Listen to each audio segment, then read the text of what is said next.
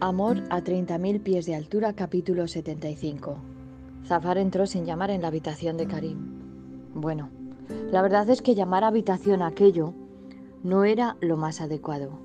Era un mini apartamento que más quisiera cualquier joven de su edad en una capital europea, aunque estaban lejos. Minhaz era un mini paraíso precioso. Tenían montañas, algo de desierto y costa. Sus ancestros se habían asentado en aquella maravillosa tierra. Se caracterizaba porque el aire olía a flores y salitre. La primera reina de Minhaz había jugado con las letras de la flor que crecía allí, el jazmín, y había cambiado la Z por la inicial de su nombre, Diana. Zafar comprobó el estado de su hijo mayor. Sin afeitar, despeinado, dormía vestido en el sofá con un chándal arrugado y sobre la mesa más cercana había una botella de ron vacía.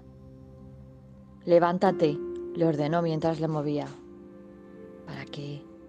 preguntó Karim, resistiendo, resintiéndose de la resaca. Te marchas. Tenemos permiso para que operen los primeros vuelos. Si te hacen una prueba y estás limpio de virus, saldrás en cuatro horas. Karim se levantó tan deprisa que casi tropezó. Zafar tuvo que contenerse para no reír.